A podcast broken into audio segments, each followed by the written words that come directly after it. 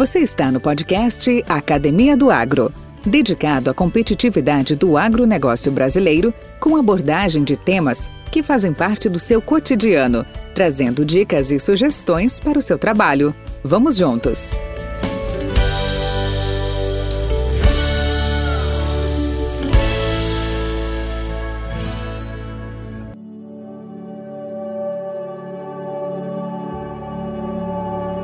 Olá pessoal, bem-vindo ao podcast Academia do Agro. Aqui é seu apresentador Valdir Franzini e com muita honra a gente está aqui novamente para conversar, trocar ideias com grandes personalidades, com grandes mentes brilhantes do nosso setor. E hoje, lembrando até de uma frase de um grande filósofo grego, o nome de Sêneca, que ele dizia o seguinte: Ninguém chegou a ser sábio por acaso e, e, ele já dizia isso. Então, e quem todo mundo já sabe, ele foi um filósofo estoico e um dos mais célebres advogados, escritores, intelectuais, filósofos, né, como eu falei, do Império Romano. Uh, por que veio isso na minha mente? Porque a gente sempre, a todos os jovens, todos aqueles que estão na lide, mesmo nós mais já erados, temos que ouvir sempre a voz da experiência.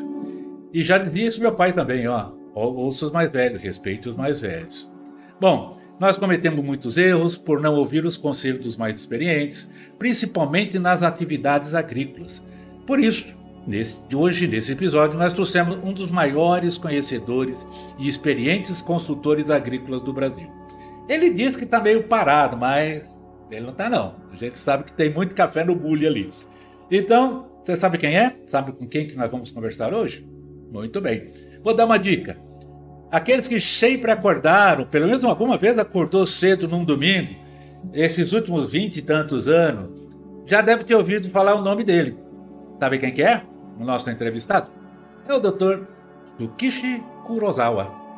Eu falei, mas quem que é o Dr. Shukishi? É consultor que foi consultor do Globo Rural durante décadas e que muito nos orientou e tem orientado essa, essa nossa grande população, nossa grande comunidade. Ele mesmo, aqui não deixa nenhuma dúvida.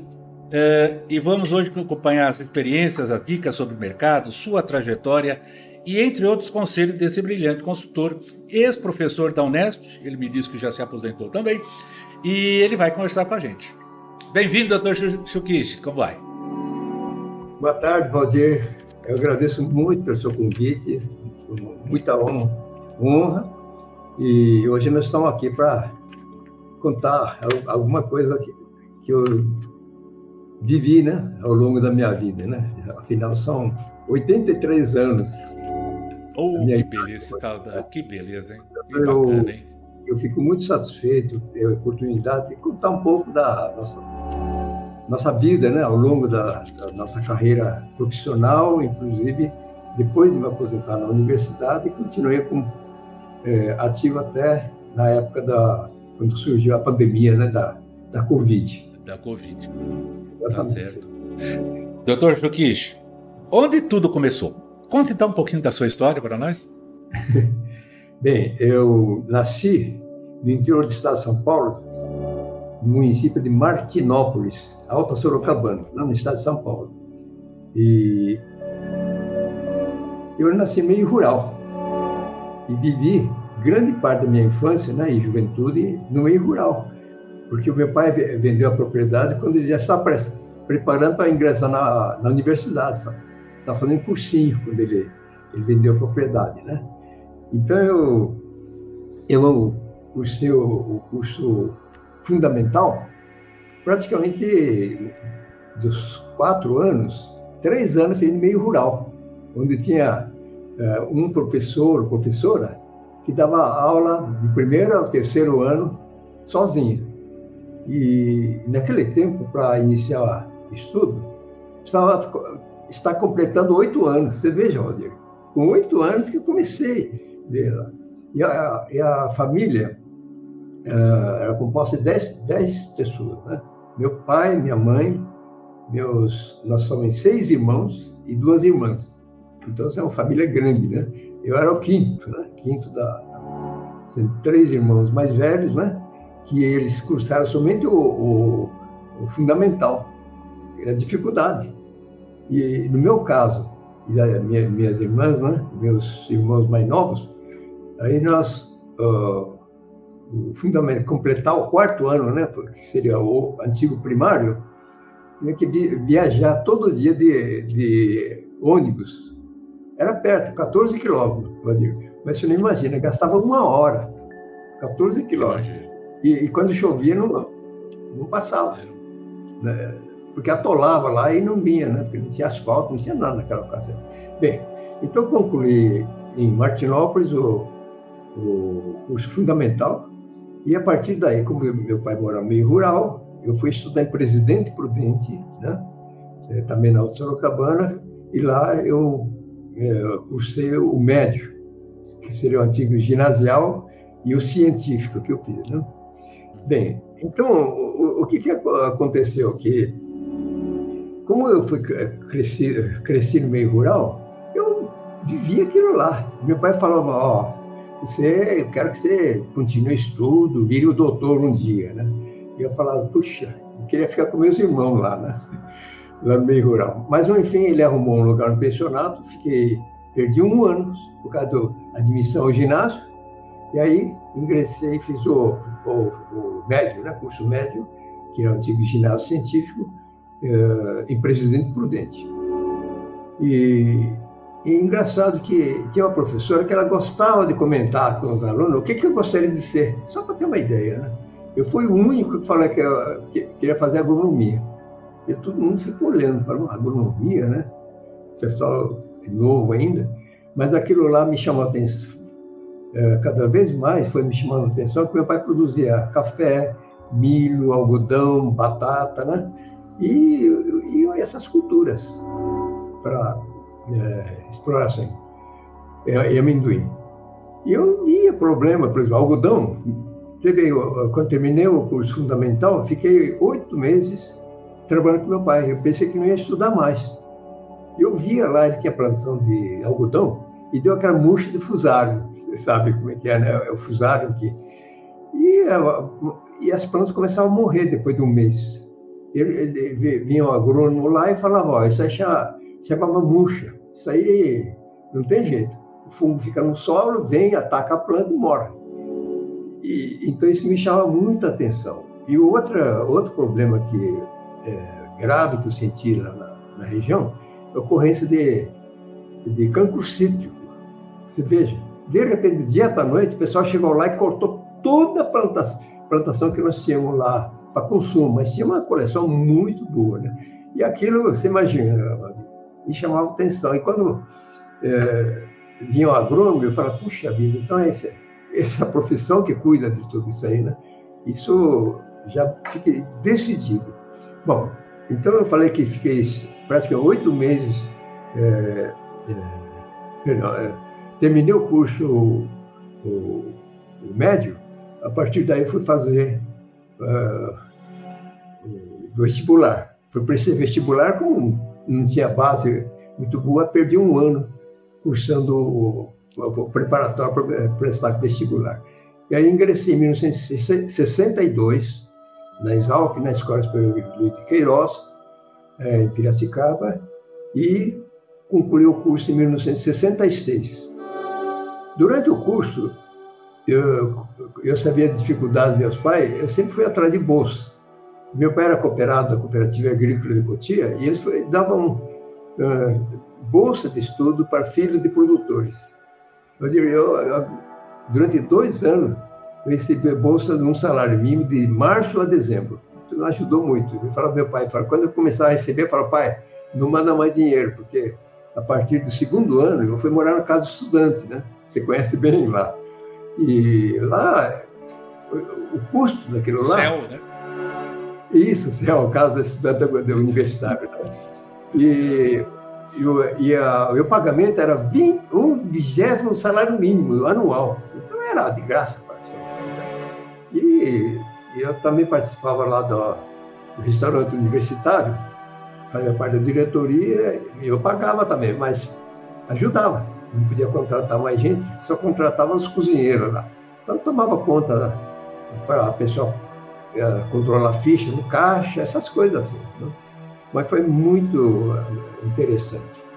Bem, é, e foi dois anos. Terceiro ano eu recebi bolsa da, do Ministério da Agricultura, né? Ó, uma bolsa lá que tinha lá também durante dez, dez meses eu recebi. Quando eu terminei o curso de fitopatologia, eu tive a oportunidade, através do professor Ferdinando Gale, né? Você conheceu, uh, que era catedrático da área de fitopatologia, e eu estava muito interessado por causa do problema do cancro cítrico e multidifusário. Quando eu tive aula de fitopatologia, eu falei, putz, eu quero me especializar nessa área. E, por sorte, quando foi, quando estamos no terceiro ano, mês de, de setembro, o professor Gale chegou e falou, ó, vai, vai ter um, aqueles que desejam aperfeiçoar um pouquinho mais essa área, nós vamos dar um, aos sábados, um, uma mesa redonda. Tal. Aí, putz, não perdi a oportunidade. Durante dois meses, nós tivemos uma mesa redonda, tinha a oportunidade de apresentar algum, algumas, não digo nem palestra, era conversação, né? Porque naquele tempo não tinha livro, não. Não tinha livro de fitopatologia, nada. Só tinha o biológico e arquivo do Instituto Biológico e Bragância, né? Do, Instituto Biológico, biológico e do, do agronômico e é uma maneira de consultar. Bem, o que, que aconteceu? Uh, nós começamos com em torno de 25 colegas nossos, esse, essa mesa redonda lá que tinha, né? E nunca, o professor Gale jamais falava que aquilo era para ver o interesse pessoal, para futuros bolsistas, você vê como é que é. Uh, porque tinha um convênio com a Universidade Estadual do, de Ohio, lá dos Estados Unidos, com a, com a Exalc. E eu chego um belo dia, sábado à tarde, eles, eles, chegaram lá e falaram, vamos visitar uma chácara do Tatuzinho, que lá umas plantações, nós vamos lá ver. Aqueles que estiverem interessados estão convidados. Bom, daqueles 25, mais ou menos 30 que tinha no início, foram 10. 10 colegas nossos. Depois chegou lá, tinha mais professores e tinha uma plantação de pepino. Uma área relativamente grande e eles ficavam olhando. Chegou lá e falou, vai ver lá. Você vê a, a, como é que eles fizeram. Eles ficavam olhando quem mostrava interesse. Aqueles ficavam batendo papo, parado, batendo falaram, ah, esse não serve. E foi indo. O que, que aconteceu? Ali já 50% já estava descartado. Voltamos ao, ao departamento, aí falaram, bom, vamos fazer uma entrevista com vocês aí. E aí fomos entrevistados, do, desses dez que foram lá, selecionaram seis. Seis para ser bolsista de iniciação científica. E foi uma das melhores coisas que eu fiz na minha vida para escolher uma, toda a minha carreira, né? E eu fui escolhido na área de, de doenças de hortaliças com o professor Hazimi Tokeshi, um grande pesquisador, grande professor. O Clério Lima Salgado e o e, e, e outro colega da área de algodão, puxa, Edivaldo Cia. Eles foram selecionados para pesquisar algodão com o Eric Balmer. Foi o, o Armando Takatsu, né? E o, e o Oswaldo Brignoli, o professor Paulo Carvalho, Paulo né? Carvalho para doença do, da cana-de-açúcar. Acho que eu já falei tudo, né? São, oito, são seis. Você acredita que os seis continuaram da área de pesquisa e ensino? Dos, dos seis, cinco foram para a universidade, né? o Clério Lima Salgado, que você deve ter conhecido lá na fitopatologia, uhum. o Armando Takato foi para a Universidade de Brasília, o Nakamura, Kazuyoshi Nakamura, foi para Jabuticabal. Eu fui contratado em, em, aqui em Botucatu, e o, o Edivaldo Cia foi o único que permaneceu no, no IAC, Instituto Agronômico Campinas, na seção do algodão. E o Oswaldo Brignoli, que começou também no agronômico, na parte de, de cana-de-açúcar, ele foi, foi contratado em Botucatu, foi colega daqui da faculdade de Botucatu. Né? Bom, esse foi o, o início. Essa parte de. É, foi muito interessante, aprendi todos os métodos laboratoriais, né? E continuei. Pesquisa em janeiro, fevereiro, quando chegou em março, era aluno de pós-graduação, mestrado em fitopatologia, sob orientação do professor Azimi Tokeshi. Bem, eu fiquei lá até maio. Quando chegou o mês de maio, eu sentia uma vontade de começar a trabalhar um tipo mais prática de campo, Estava pesquisando assim, mas e surgiu uma oportunidade, um convite de sessão de virologia do, do IAC, do Álvaro Santos Costa. Eu fui entrevistado lá e ele falou: olha, você vai ter que deixar o seu curso de pós-graduação, perder sua bolsa lá e nós vamos pleitear uma bolsa. Eu falei, puxa como é que eu vou viver em Campinas né? sem bolsa e pleitear ainda? Voltei e falei, doutor Santos Costa, e era meu sonho também. A sessão era muito grande, tinha pesquisador, né? E de renome internacional. Aí eu voltei meio desanimado e, e o doutor Galli, né? Ele que me falou do, desse, desse convite, possibilidade de contratar virologia. Quando eu retornei meio triste, falei para o doutor Galli, falou, professor, puta, eu vou ter que largar esse curso, perder bolsa e pleitear uma bolsa ainda. Eu, isso não vai dar, não. Vou ter que abrir mão da contratação.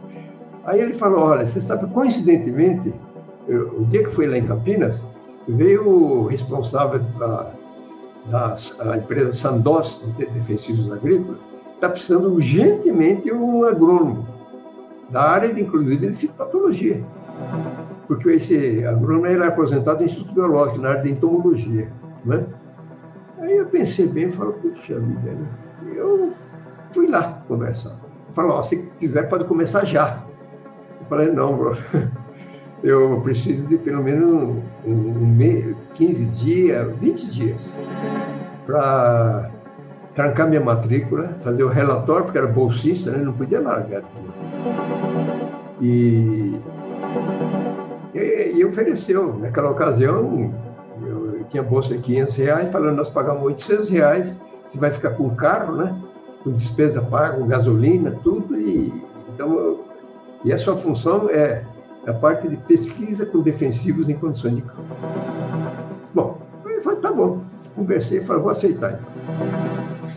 Você não imagina, Valdir.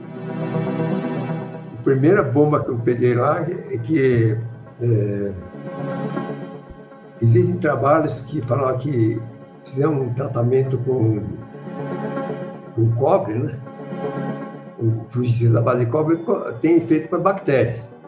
Bom, como o responsável não entendia muita coisa de fitopatologia, ele simplesmente falou que murcha é, bacteriana em batata, pulverizar com cobre que controlava. E fez o folheto. Nossa, tinha, tinha uns 500 cartas falando, pô, não funciona tal, né? Bom, esse foi o meu primeiro. Mandei recolher tudo aquilo lá, mandar um expediente para divulgar que aquilo realmente foi um, foi um engano ali e tal, né? Esse foi meu primeiro, primeiro passo. Bom, resumindo, eu fiquei na Sandoz durante é, um ano e meio, só que não tinha sábado nem domingo, porque era pesquisa, né? Aplicava o produto, 24 horas depois tinha que fazer a avaliação se matava pulgão, trips, depois de uma semana, depois de caía fim de semana, caía tudo. E naquela ocasião eu, eu já namorava minha atual esposa em Piracicaba, e, a, a, e, às vezes chegava de noite, de sábado ou domingo lá para encontrar com ela. Né? Eu cheguei com aquela vida, acho que não podia ser, continuar mais. Quando foi em, em novembro de 1968, comecei em setembro, é, em 67, né?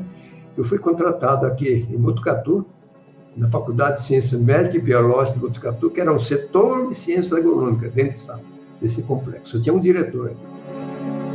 E quando eu tomei posse, levei um susto. A área de fitopatologia. Como os professores, até naquela ocasião, era contratado da Exalc, vinha lá dar aula e embora. Do Instituto Biológico também vinha dar aula e embora. O agronômico, mesma coisa. Cheguei lá, falei, onde é que é meu laboratório? Aí o, o um dos, dos professores andou no meio do, do, do hospital, né, das clínicas aqui, subi dois andares, abriu a porta de um, daquele seria o quarto né, do hospital, abriu assim e eu vi uma, uma mesa de forma, uma cadeira e um banquinho. Falei, isso é tudo que você tem, que você começar. Não tinha uma lâmina, um tubo de ensaio, nada, zero. Porque não tinha né? Comecei assim, viu, então, foi, eu levei um primeiro susto aí, mas graças a, a um, bom relacionamento tive com o departamento de fitopatologia da Exalc, eu cheguei lá e falei, professor uh, Gali, professor, vou começar a dar aula de fitopatologia, não tem uma lâmina, não sei como é que eu vou fazer, né? Microscópio também. Aí ele Mas chegou e falou, é, tudo luxo. E tinha microscópio, mas é central, central para usar para todo mundo lá.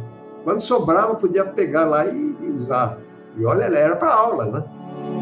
Aí, felizmente, esse bom relacionamento, dois anos de estagiário, né, iniciação científica, mais pós-graduação, ele chegou e falou: você conversa com os professores aqui, você pode ter acesso a, a, aos slides pode pegar uma caixa de, de lâmina, lamínula, pega uns corantes para você dar aula.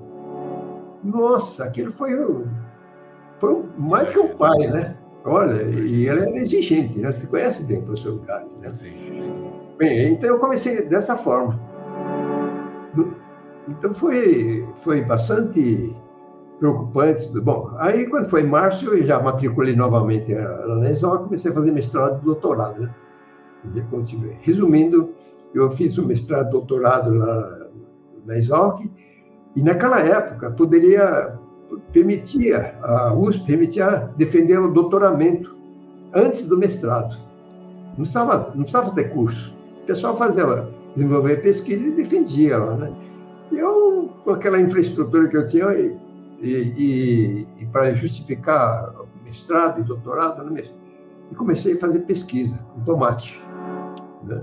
E por bondade do professor Razemi Tokesh, que ele foi fazer uh, doutorado nos Estados Unidos, tudo, e, e quando eu fui contratado, ele me deu toda a coleção de, de material de tomate que ele tinha para pesquisa.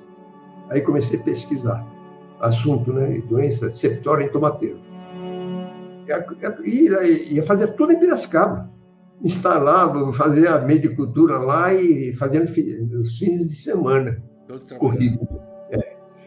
E, e conseguiu bons resultados. Em, em 1982, no início de 82, praticamente terminei a parte de pesquisa, estava programado. E eu falei para o professor Gary, falei, professor, se eu for defender doutoramento, eu vou ter vantagem financeira e, se eu permitir, eu faço mestrado exigir o doutorado aqui por causa do curso, faço também. Né? E, e o professor Eric Baumer, né, na ocasião era orientador, eles concordaram. Concordaram, aí eu defendi em 1982 o, o doutoramento, né? E três anos depois, já concluído o, o mestrado do doutorado, as disciplinas, né, os créditos, eu, conforme eu prometi, defendi o mestrado em Piracicaba. E assim foi. E eles não iam falar, não, não precisa fazer o doutorado por causa do. Você já fez, né? O que você vai repetir? Então, não, acabei não fazendo. Bem, uh, então, esse foi o, o início né, nosso ali. E, e aí comecei todo todo o meu trabalho de base lá, né? E eu fiz o meu o livre docência, defendi em 1980, portanto, depois de bom tempo, né? 70, 87 anos, né? Fiz livre docência e logo depois eu vinha, aliás, o livre docência eu adjunto. Então, eu fiquei professor adjunto também em 1980. E naquela ocasião tudo era novidade, eh, tinha poucos professores titulares, né, chamado professor regente, mas depois passou para titular para eh, regulamentar mais. relação federal. E houve uma oportunidade, abriu é, possibilidade para professor titular na área de fitopatologia. Só que, na, naquela ocasião, tinha uma norma. Ficava dois meses, edital aberto, e podia vir, quem tivesse é, professor adjunto, tudo podia vir concorrer, inclusive o federal. Mas como a faculdade não tinha quase nada, poucos, ninguém interessou. Graças a Deus, era, era, era competitivo. Se eu perdesse, era demitido automaticamente. Assinava, assinei documento quando me inscrevi. E aí, infelizmente, foi promovido como professor titular, titular em 1982, né? E, e, e assim foi, foi muito interessante. Da, daí... Professor, aproveitando essa, essa etapa que o senhor está agora já como titular, professor titular da. O senhor foi 30 anos, três décadas, né? Responsável pela disciplina de fitopatologia. Como é que o senhor avalia a importância dessa área hoje para a agricultura brasileira? E nessa época, dessas, desses 30 anos, quais foram os principais desafios e conquistas que o senhor poderia trazer para nós como docente e pesquisador? Sim, uh, é uma área, fitopatologia sempre foi e até hoje, com todo esse desenvolvimento, tecnologia, né, é fundamental. Veja no caso dos sítios, né? Esse do declínio, da, uh, tem esse caso da meleira, vários outros. Até hoje, né, um problema. E veja sítios, quantos milhões de árvores são cortados anual, anualmente por causa desse sintoma do amarelinho, né? Acho que falar amarelinho dá para entender, né? É uma doença uhum causado por um tipo de bactéria, né? Inferior não, comum. E que não, não existe ainda variedade resistente. E tem o vetor, né? Psilídeo. E tem ainda várias doenças importantes, né? Como uh, o caso da, do cancro cítrico. E, e surgem problemas desse tipo. Só para tomar como exemplo. Na área de, de soja, de trigo, de milho, né, surgem problemas direto. E, e, e, os fitopatologistas, juntamente com os melhoristas, né, eu, inclusive, trabalhei, sempre trabalhei também com melhoramento de tomate. Tanto assim que eu lancei três variedades de tomate para a indústria. Né? Resistente à, à pinta bacteriana, a nematóide, não, não nematóide, não, nematóide era suscetível. E uma série de outras bactérias também. E, então, o que, que aconteceu durante todo esse período? A, a murcha de, de, do algodoeiro para fusarium, para verticillium, para uma série de doenças, ferrugem, né? Que é, é, é tudo da nossa área e também diretamente ligado aos melhoristas, né? E, isso dá uma ideia, né? E com isso, hoje se conhece muito essa parte também, não só melhoramento, também uma, a parte de controle, manejo da cultura, né? que nós podemos discutir ao longo da nossa conversa aqui, a importância dessa, dessa área, entender bem, não só fitopatologia, mas como um todo, né? fisiologia, a parte de, toda a parte de microorganismo. Inclusive, era também responsável por uma parte da microbiologia agrícola, então tive a oportunidade de isso. E e, e, e parte de melhoramento. Eu, gost, eu, sempre gostei da área de melhoramento, porque é, é, da minha infância, aquela de mostra de fusar de contei, né? Aquilo me tocou muito a fundo, fundo né? Criaram a primeira variedade de, de algodoeiro resistente a murcha fusar, é o RM, né? resistência murcha. Um, dois, assim vai surgindo raças, né? vai produzindo novas variedades.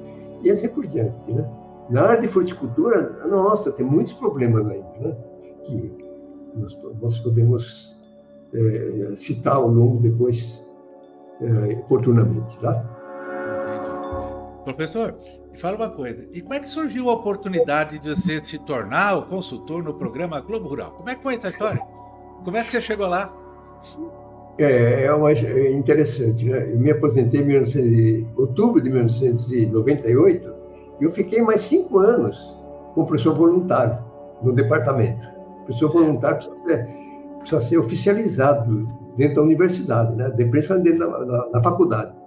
Uhum. E, eu me aposentei meia assim, às pressas, porque o Fernando Henrique Cardoso, na ocasião, ele estava estudando a maneira de mudar o sistema de aposentadoria, idade, tempo de serviço, né? E aí deu uma febre, todo mundo está aposentando. E eu já tá, tinha completado os 30 anos na universidade, são 30 anos, né? De tempo de serviço, naquele tempo já podia aposentar. E o pessoal estava, estava todo mundo aposentado e eu estava com cinco orientados de pós-graduação de mestrado, doutorado e mais três de graduação. Então, com oito alunos, né? E eu não podia largar eles. Aliás, depois de aposentado, aí continuei como voluntário, peguei, orientei mais dois mestrados, além daqueles cinco que eu tinha, né? Bem, é, então foi uma, uma, coisa assim, é, eu só deixei de dar aula de, de para graduação. Eu era responsável por quatro disciplinas de pós-graduação, né? Métodos laboratoriais, controle químico, resistência de plantas doenças e doenças hortaliças. Então, quatro disciplinas sob minha responsabilidade. Nesse período de cinco anos, fui passando todo, aos poucos, né? Para os colegas nossos, que nós estávamos em cinco, eu, eu, eu, tinha quatro outros colegas, e eles então foram assimilando toda essa, essa parte, né? Você vê como é que é a coisa, né? O, o nosso colega lá de Jabuticabal, ele organizou um congresso paulista de fitopatologia lá em Jabuticabal e convidou o senhor Humberto Pereira para é, o chefe da, da Globo Rural. Né, reportagens, né? É, é para proferir uma palestra, o que é o Globo Rural lá, no Congresso, na abertura. E naquele dia lá, é, não sei, eu participei de uma banca de manhã, do mestrado em Botucatu, e eu não, não assistia à abertura. E aí, à tarde, eu fui lá, eu vi o Humberto Pereira, eu não conhecia, eu conhecia de televisão, nem conversei com ele. Ele ficou lá, quando foi lá para as três, quatro horas mais ou menos, ele foi embora, né? Bem, passado, isso foi em fevereiro, quando foi em início de abril, eu recebi ligação do Modesto Barreto, que ele era o professor lá em Jabuticabal, que organizou o congresso. Ele chegou e falou, olha, eu recebi convite do Humberto Pereira para ser consultor lá do Globo. Eu precisava de uma pessoa ligada a, de certa forma, à fitossanidade porque naquela ocasião houve uma série de problemas com intoxicação, produtos né, químicos, então precisava de gente que trabalhasse nessa área de defesa fitossanitária. E, então o, o, professor Modesto falou, olha, eu estou nativa, não posso. Mas tem um professor que acabou de aposentar, faz cinco meses que se aposentou, é, entre em contato, quem sabe se ele, ele possa preencher essa possibilidade. Aí ele falou, falou, estava aposentado, né? embora tivesse orientado do doutorado. Falei, eu vou, vamos ver. Eu, ele, aí o, o Humberto Pereira me ligou e falou, olha, venha tal dia aqui. Então fui lá de manhã, conversei com ele. De tarde eu já participei da reunião, porque eu aceitei. Comecei dessa forma, viu? E, desse jeito. Eu, veja como é que é a situação. Né? Então lá tem um veterinário, que é professor da USP, né? o Henrique Urdolani, que é um professor muito competente. E, e lá na, e eu como agrônomo. Lá na Globo não tem nenhum veterinário agrônomo. O pessoal acha que está cheio disso. Não tem. Não tem. E, e, e, e, durante até a época da pandemia, você vê como é que é o, o sistema. Nós nunca tivemos, toda quarta-feira à tarde, nós íamos lá a partir das três horas, nós tínhamos uma reunião. Nós não tínhamos pauta. Chegava lá na hora, entrava na sala, aquele que nós, uh, todos nós assistimos, projetava lá. Quando era parte animal, veterinário falava primeiro, dá o parecer.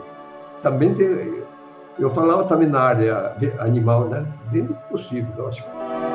Quando não era é, animais, sempre é, era o primeiro, até hoje, né? Sou o primeiro a se manifestar. Se a matéria está boa, aonde que deve ser corrigido, o que que está bom. Você veja, assim... Você, você, vocês, tinham, vocês tinham poder de veto, tipo você, olha, não vai por aí porque é, tá errado esse caminho. Esse caminho ah, chegaram é. a bloquear a, trabalhos, na verdade, reportagem, né? Levantar pesquisa que eles fizeram? É uma boa pergunta, viu? Então, a, a gente chegava lá, não sabia nada, era no escuro, né? Assistia pela primeira vez. Na hora, chegava se terminar e ele brincava ainda. Uh, deu seu parecer e depois cale para sempre. Brincava, né, o Humberto Pereira. Bem, nós temos, temos poder até de vetar. Não pela culpa do jornalista, porque o jornalista pergunta, né, mas de vez em quando é, entrevista um técnico agrícola, um agrônomo, que às vezes está fora do, da área, né? E fala uma coisa que não traz contribuição. Então a gente chega a falar, olha, essa matéria não está interessante, sugiro, né? Não falar, ah, exigir. Então, se a gente eh, justificava por que, que achava que devia ser vetada, na hora. A gente fala derrubar, né? E no começo, confesso que praticamente cada dois meses eu, derrubava uma carta, resposta à carta. Aquela matéria principal não, né? Porque aquilo é já muito bem programado, tudo. É a resposta às cartas, né? E também foi...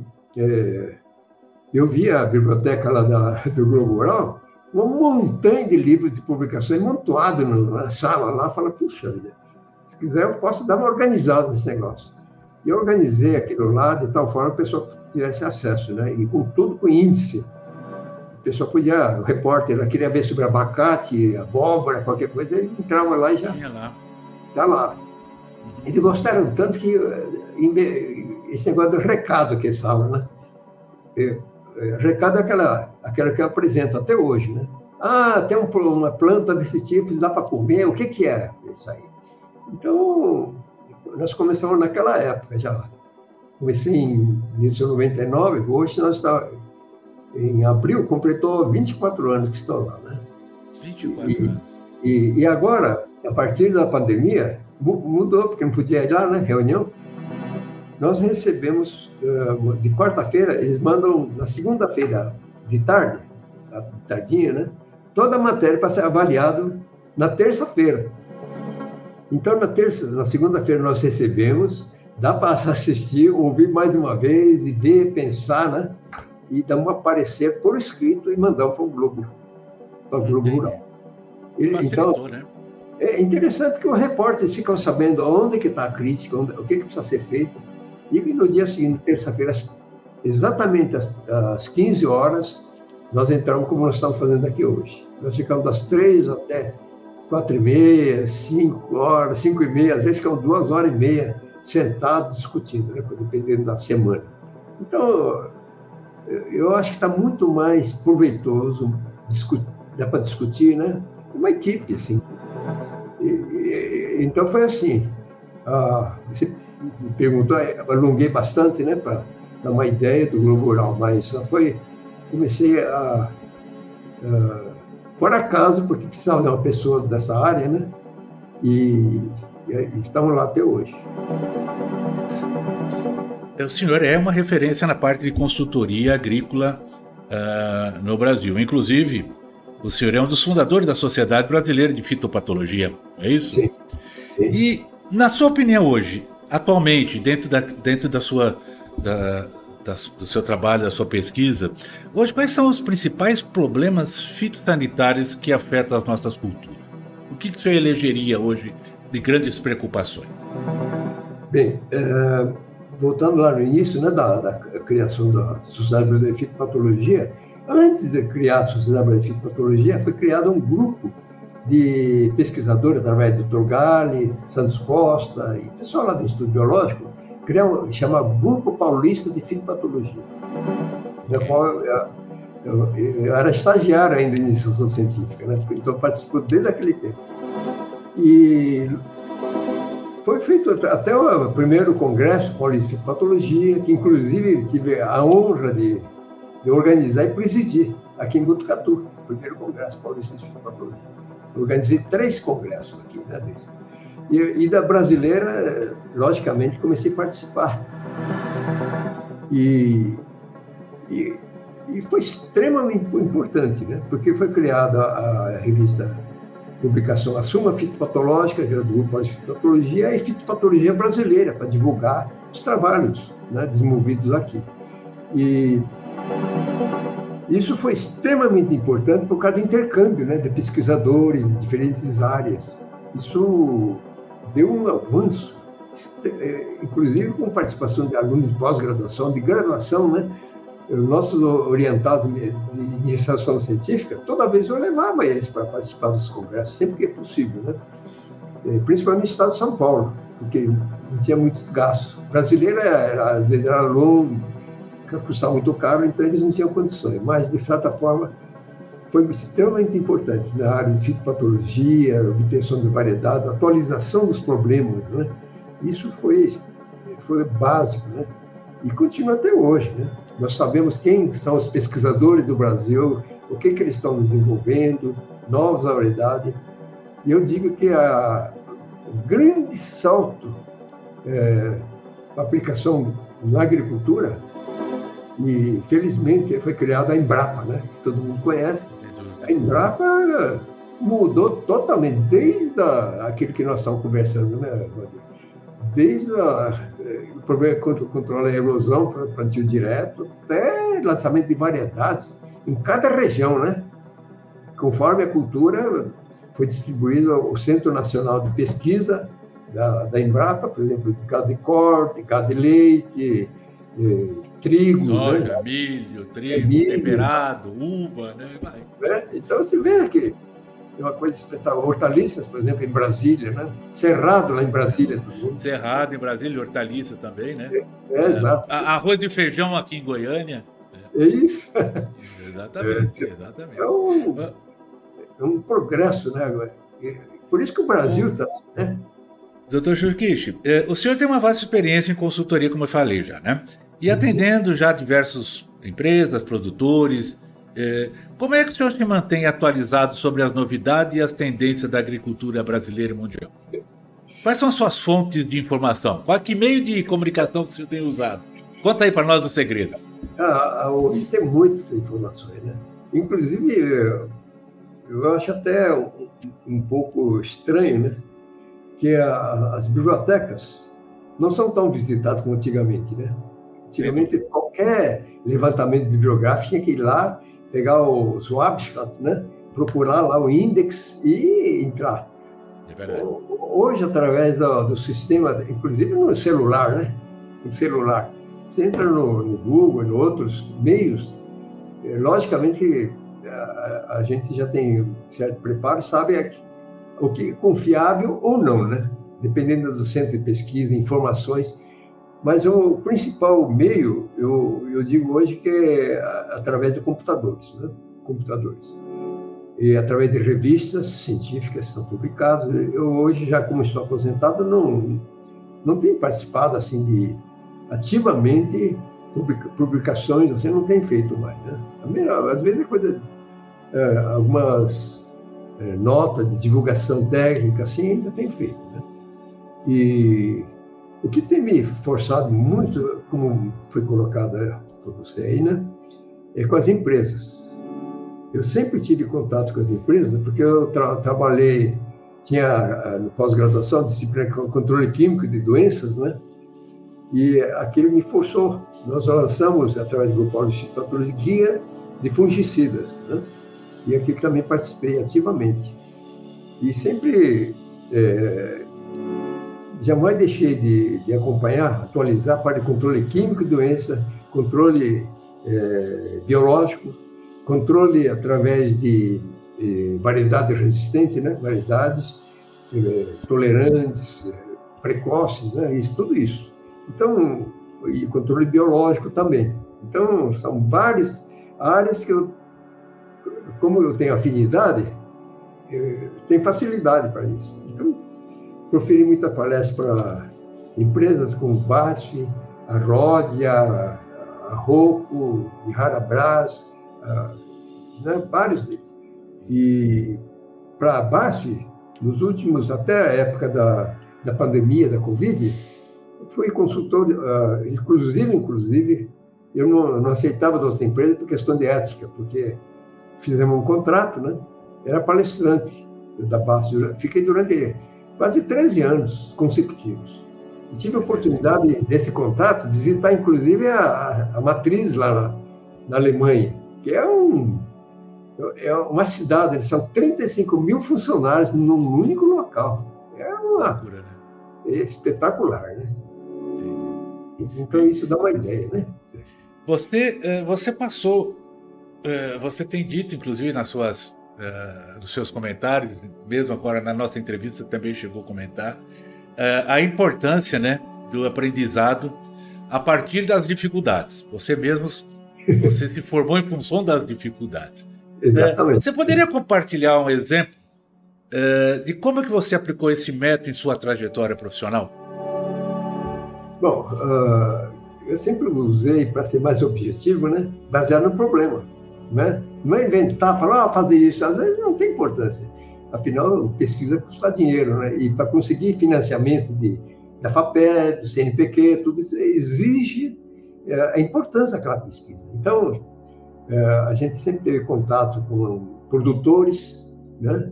Eu, eu tinha muito contato com a Cooperativa Agrícola de Cotia, na época, a cooperativa de Cotia tinha, entre técnico agrícola e agrônomos, mais de 700 técnicos na cooperativa Cotia, quando foi fechada, né? Uhum. E por várias vezes proferi palestra para produtores, produtores e agrônomos, treinamento de agrônomos também. E através desses contatos sentia todo o drama, o problema, porque quando, eh, mesmo depois de para essas empresas multinacionais, né, defensivo, antes da palestra, eu conversava com o produtor. Qual é o problema da sua região e tal? Quer dizer, ficava sabendo os problemas principais. E na palestra focava aqueles problemas. Você veja, né? Que isso, é, para a é, plateia, para a pessoa que vai lá assistir palestra, é muito importante, né? Porque eu vou abordar, basicamente, já comento aqueles problemas que tem na região. Então, isso... Uh, devido à experiência que a gente tem, vivência, né, desde pequeno. Então, eu acho que o produtor procura, uh, inclusive agrônomos que trabalham na região, problemas que ele tem que resolver lá. Então, uh, as palestras sempre faziam isso. E, e com meus orientados também fazia muito disso, viu, Oliver? Seja, principalmente iniciação científica. Eles chegavam assim, as primeiras coisas que eles faziam era aprender a trabalhar, limpar placa de pé, tubo de ensaio, preparamento de cultura, asepsia, né? Trabalhar na casa de vegetação e asepsia, isso para não contaminar. Basicamente era isso, porque é, é tudo, né? Para doenças, bactérias, fungos. Então, é, os treinamentos eram assim. E, e é interessante, eu tenho um, um caso, um exemplo, acho que é, vale a pena comentar, né? Durante o, a aula de graduação, lá para mais ou menos quarto, quinto, quinta aula, eu dava aula no terceiro ano, fitopatologia, e eu usava, nós tínhamos um sistema é, teórico-prático no, no, laboratório. E ficava lá, ligava lá, 20 alunos no laboratório, nos balcões, e os alunos sentavam lá para terceira, acho que umas quarta aula, mais ou menos, e tinha uma aluna que, que sempre estava lá, interessada, tudo, e ia passando, cumprimentou, veio conversar comigo, eu falei para ela, né? É, escuta, você está conseguindo acompanhar, tal? Ela falou, não, tá bem, então. Bom, se tiver problema, você me procure, eu estou aqui para orientar vocês. Olha, o que que aconteceu? Na, na aula seguinte, ela ficava lá no fundo veio sentar na primeira, primeira fileira do balcão. Você vê a motivação da pessoa, a atenção que ele dá, né? Passado mais uma aula, depois da aula, ela veio atrás, foi na minha sala e falou, professor, você não vai dar um estágio para mim? Eu já, já tinha dois orientados de graduação em iniciação científica. Eu jamais poderia dizer que não. Eu falei, tá bom, vamos começar. Eu, eu arrumei bolsa na FAPESP durante dois anos para ela. Você vê, cara? E ela foi um exemplar, estagiária, dedicada, a motivação, né? Você vê? Então, muitas vezes, a, a atenção que dá para a pessoa. Então, isso ficou na minha cabeça que, durante, depois de tudo isso, para produtores, para agrônomos, quando eu ia proferir palestra, essa atenção que a gente dá, né? Então, essa pergunta é justamente. Eu vou, e eu vou te puxar agora com essa resposta que você deu, com uma última nota, Tá? É. E que você vai. Agora você vai melhorar ela, ou você vai incrementar ela, ou você vai mudar. Agora é com você. É. Qual é a sua mensagem ou conselho para esses jovens que estão iniciando ou pretendem seguir a carreira? Como nós, engenheiro agrônomo, ou mesmo fitopatologista, ou alguma especialidade desse sentido. Que conselho que você dá? É muito boa pergunta, Valdir. Eu, eu digo, em primeiro lugar, seja lá qual for a profissão, que a pessoa, desde jovem, precisa se dedicar, precisa estudar. Hora de estudar, estudar. É hora de trabalhar, de se divertir, divertir bastante, praticar esporte, né? Tudo. Viver. Mas precisa pensar no futuro. Porque sem conhecimento, sem estudo, não vai eh, ter possibilidade. A competição é muito grande. Então, à medida que vai subindo uh, os cursos, precisa começar a verificar, né? Ver qual a, a, a área que tá, dá, dá mais uh, interesse para as pessoas. Isso aí para qualquer área, né? Se for para agronomia, seja lá para melhoramento, seja para solos, fertilidade, né? E, e, começar a fazer estágio. Terminar o curso sem fazer estágio, sem nada, e querer aperfeiçoar depois, aí é complicado. Complicado porque... É um desperdício, né? Exatamente. É muito tarde quando chegar. Então, o recado que eu dei para os jovens é que deve ter na mente e ter exemplo de professores, profissionais que estão na área, a, dedica, a competência dessas pessoas. E essas pessoas não chegaram lá por acaso, né? Então, tenha sempre em mente que, para ser alguém na vida, precisa se sacrificar, se dedicar, ser persistente, persistente, né? É, e determinado. São duas palavras, né? Persistente e com determinação. Tem gente que, na primeira fracasso, já desiste. Não desista, seja persistente, converse com as pessoas não se isole, porque a conversa com as pessoas traz ideias, a visão né, dessa pessoa e, e, dessa forma vai crescer na vida, né? como profissional, como pessoa, como cidadão, em todo sentido. Né? E, e eu sempre é, prego e falo que nós precisamos pensar, assim, ter, ter a mente no lugar. Né? Precisa ter dominância, dominar a mente, porque se não dominar, a pessoa começa a falar bobagem, começa a brigar, né? Precisa ter paciência. Então, a, a, a mente nossa é muito importante. Tem gente que acaba ficando doente porque não, não pensa lado mental, né? Se cuidar. Isso é muito importante. Então, essa, essa, essa mensagem que eu passo. Dedica, seja persistente, né? E e pense no, no, no futuro, pense é, não é só no, na pessoa, é o futuro da pessoa, da família, da, da, da, profissão, né, como profissional. E é assim que nós crescemos, né? E, e todos nós temos condições, desde que se dedique é, e acredite em si, vai chegar lá, né?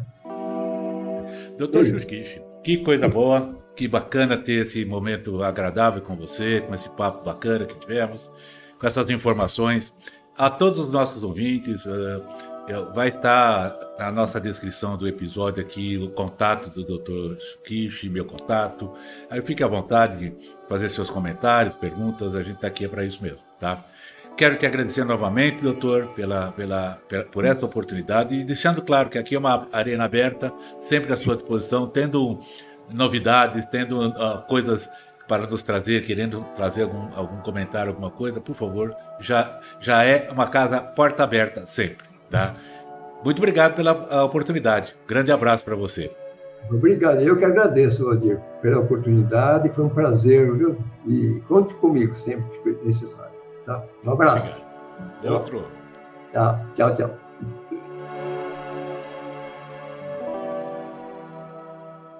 Esse podcast faz parte da rede Agrocast, a primeira e maior rede de podcasts do agro do Brasil. Acesse www.redeagrocast.com.br. Com temas expressivos e dinâmicos, esse intercâmbio semanal visa oferecer um melhor desenvolvimento em suas habilidades profissionais e nas atividades e práticas do seu cotidiano. Somos da Academia do Agro, o podcast para todos aqueles apaixonados pelo agronegócio. Te aguardamos no próximo episódio. Até lá!